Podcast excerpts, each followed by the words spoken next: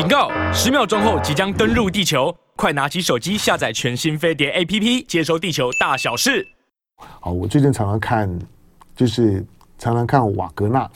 就是俄俄罗斯的那个那个雇佣兵啊，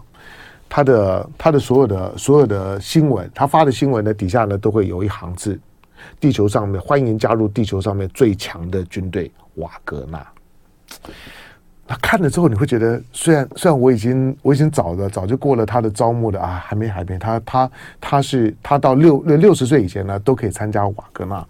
不我差不多了哈，所以算了。好，但是我我只看到那行字的时候，我觉得，嗯，他是年年轻人还蛮心动。我我我后来看到他，他那天有一则有一则这个就是说呢，瓦瓦格纳的招募啊，他是你知道就是瓦格纳的这些的这些讯息会摆在他们的就业讯讯息里面。对他来讲呢，就是招雇佣兵啊，就就像是一零四人人力银行登广告一样，就他觉得就是登在那种的就业的就就业板上面，就是就是征兵，征雇佣兵，然后呢，就就就是一零四人人力银行呢在在招募员工。那我看了一下他的这个招募呢的讯讯息，他他说瓦格纳没有没有没有什么没有什么。章程没有什么组组织章程，不要问我们这么多，没有这么复杂。那不要告诉我，不要问我公公司的什么组成的结构没有。但是我们有几个严格遵守的黄金黄金法则，就是如果你要来瓦格纳一零四人力银行上面的瓦格纳，没有我我开玩笑，一零四人力银行上面并没有瓦瓦格纳。我说如果你要来瓦格纳应征，你要严格遵守几个黄金法则。我我念念这个东西呢，是给。是给台湾的军方啊，台湾的国呃国防部啊，我们我们的国防部听听看，听听看啊，就是这是瓦格纳的征雇佣兵的标准啊，你听听看哦，你看看呢，台湾的台湾的军方的，就说呢，志愿役不要说义务役啦，志愿役能不能达到这标准？好，第一个不能喝酒，我估计了，光这这点，大概就就快征征不到兵了，大概就没有人了。第一个不能喝酒。第二个，不要使用药物。他他虽然没有说什么，但是 drug 大大概你就知道，就是反正反正成瘾性的毒的毒品。呃，第三个，你你不能够掠夺，不能够呢持枪抢夺或者在战场上面呢去掠夺。第四个，不要接呃不要接触平民。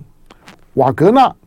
严格被禁止。包括在战场上面不能够跟平民接触，就是也不要也要当好人去救救平民啊等等，不要这个是呢，这是正这正规军的事儿。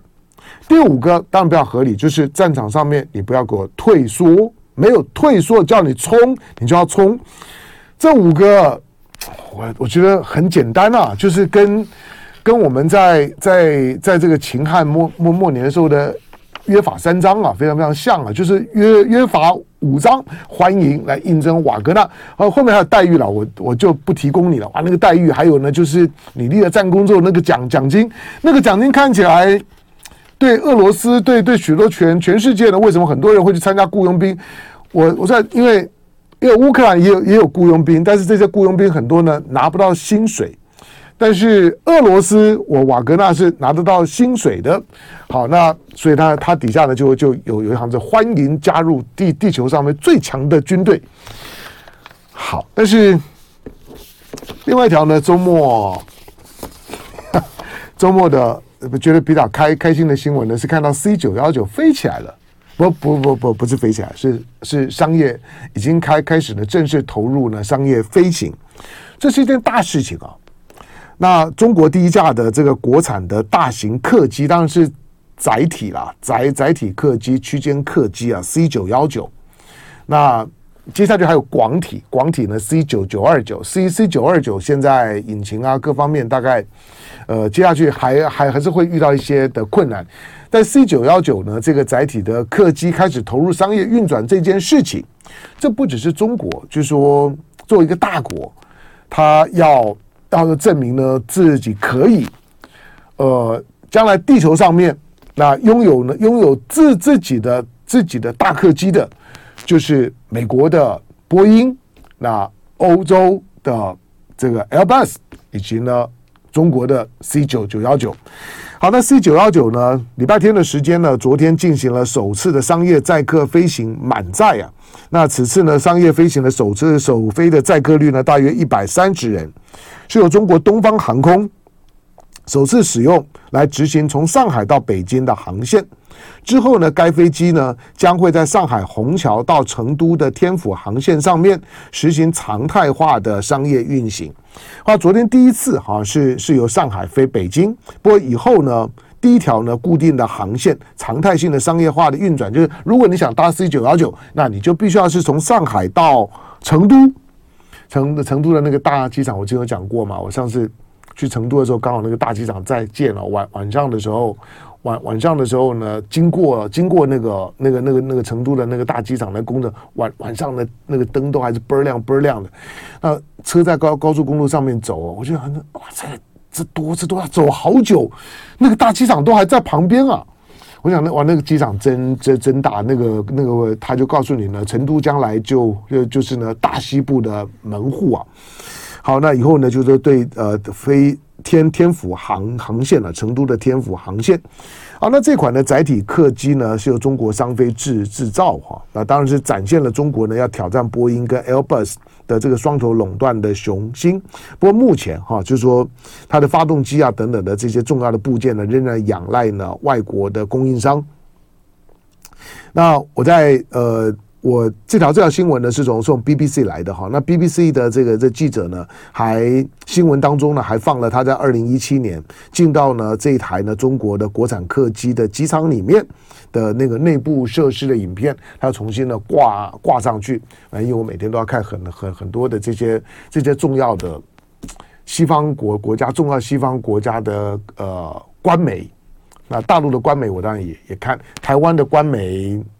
就不太看了哈，好，但但是 C 九幺九的 C 九九幺九的首次的商商飞的成功，好，这当然是航空史上面的大事情。那呃，波音对于对于 C 九幺九对商飞的打压，就是呢不给你好过，就是想把你呢卡卡脖子。但是中国看起来。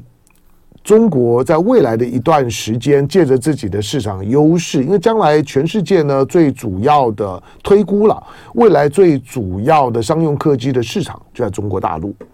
那因此你可以预期到呢，C 九幺九呢将来在大陆的市场，反正大概你看飞飞上海到到北京，那飞了三个多小时，实际上面其实应该不用两个小时，它这次飞的比较比比比较久，那个时间是怎么算的我不知道。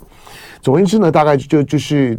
在大陆的内部，在国内航线来讲呢，C C C C 九幺九光吃这块的市场呢就已经饱了。那至于大陆方面呢，也已经因为因为因为空客嘛，空客在天津有厂，那等于是对于欧洲对欧盟。对于空客，对法国，对德国，因为空客主要是法国的德国，法国跟德国各各占了百分之三十七点五的股权，其他的剩下的一小部分呢是英国跟西班牙。好，那因此呢，等于是对于法国，对于德德国的一个示好，但是对波音那就不不客气了，就不假辞色了哈。所以接下去呢，波音的压力，波音再加上因为它又有又有军工的部门。那军工的部门呢，跟跟跟中国的关系呢，那铁定呢是很敌对的。因此呢，你商用客机的部分呢，当然呢也也就会呢受影响。这种的味道呢，跟跟二零一四年是吧？二零一一四年，一四年一一五年，习近平习近平飞西雅图的那一次的西雅图的夜未眠。习近平呢到美国去访问的时候，那个时候呢是是去跟欧奥巴马见面。那受奥巴马之邀，那到到美国访问的时候呢，习近平呢从西雅图进来，从西雅图进来就就就是给波音面子啊，西雅图波音，所以那一次呢，西雅图夜未眠，所所有的美国的企业的大佬都必须要在呢西雅图呢订房间，那个呢给足了波音的面子。那个时候，那个时候中国对波音的态度之友善、之诚恳、之拉拢。跟现在呢，基本上面呢，已经呢判若云泥，就是政治了，对企业的经营的风险呢，政治真的是最大的风险。我想波音去回顾那段的时候呢，大概会有不胜唏嘘之感。曾曾经中国大陆呢，愿意把把市场，同时呢，在当时去不止在西雅图落地，还做了大量的波音的采购。可是现在波音的采购呢，停的停，砍的砍。好，因此呢，未来的未来的就是说呢，全球的商用客机市场，当然现在现在 C 九幺九呢，才刚开始做商飞而已。其实以研发过程来讲，从技术跟系统整合来讲，商飞呢是许多的大飞机呢在研发过程当中呢状况呢非常非常少的一款。虽然对最主要的最主要的引擎的部分啦，有有些的零零组件啊等等等一些的一些的核心部件啊引擎啊等等等，中国大陆呢仍然必须要呢对外采购，还还是有可能被卡脖子。但是未来呢，我想这这方面来讲呢，不管是材料科学啦、引擎的制造设设计啊这块的突破呢。它跟晶片一样需要时间，但是大概不会有人认为，就是说这些东西中国是突破不了的。那引擎引擎的核心呢，其实是材料科技啊，其他的大概都还好处理。就材料科技的部分这一块，日本非常强，中国的相对来讲到现在为止呢，都还是比较弱一点。不过急起直追。好，那再来回到呢，回到呢台湾的台湾的新闻的部分啊，嗯，那先看呢，先看。民进党的非核家园是不是要要转弯？这个是一件很实际，就是就是赖清德，赖清德呢，把民进党的神神神主牌呢给盖牌了。这件事情对选举是有影响的。你你要给赖赖赖清德拍拍手，就就是。过过去装模作样的这么久的时间，可是当自自己呢要要角角逐呢大位的时候，哎，这个身段很柔软，台独也不重要了，非核也不重要了，民进党就就这么两块神主牌都给赖清德呢给给盖牌了。那之前呢台台独盖牌两两块神主牌供在那，啪盖一块，啪再盖一块。你就觉得民进党真的是一个，你还是要得要佩佩服他。人家说人家呢意识形态没有，就是人家人家是狡猾，谈不上意识形态。为了为了赢啊，其实什么东西都都是可以出卖的，出卖自己灵魂呢并不算什么。那赖清德他在昨天的时候呢，他公开的表态说，他要研议啊，把已经停机的核能基础。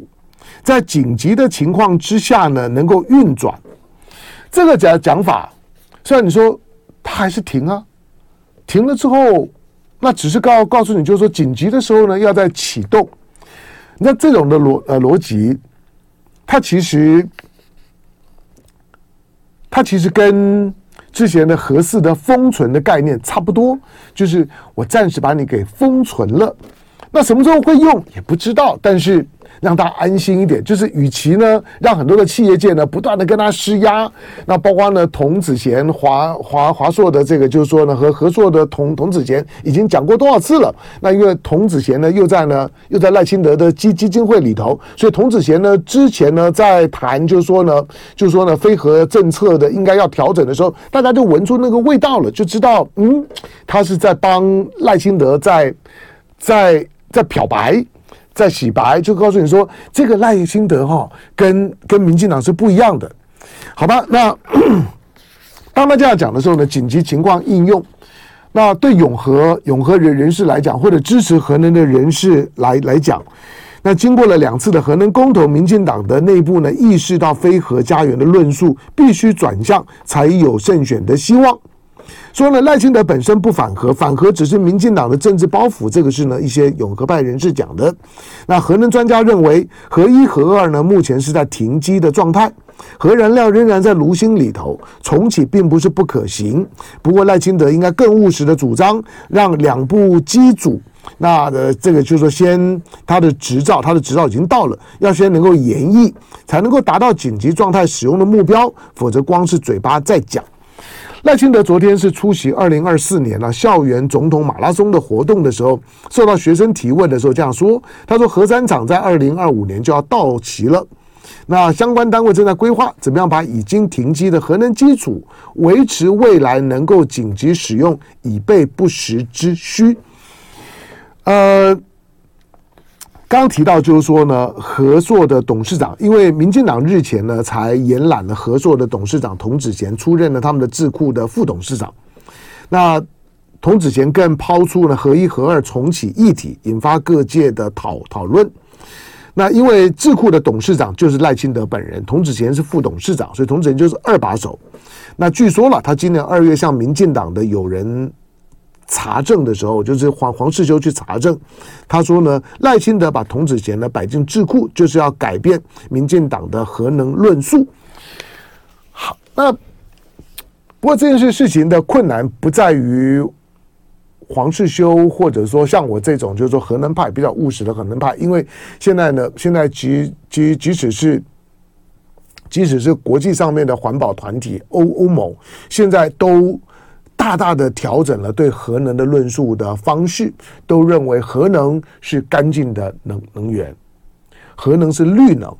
核能既然是绿能，那民民进党的反核反倒呢失心疯的情况，我就看你什么时候呢会做调整。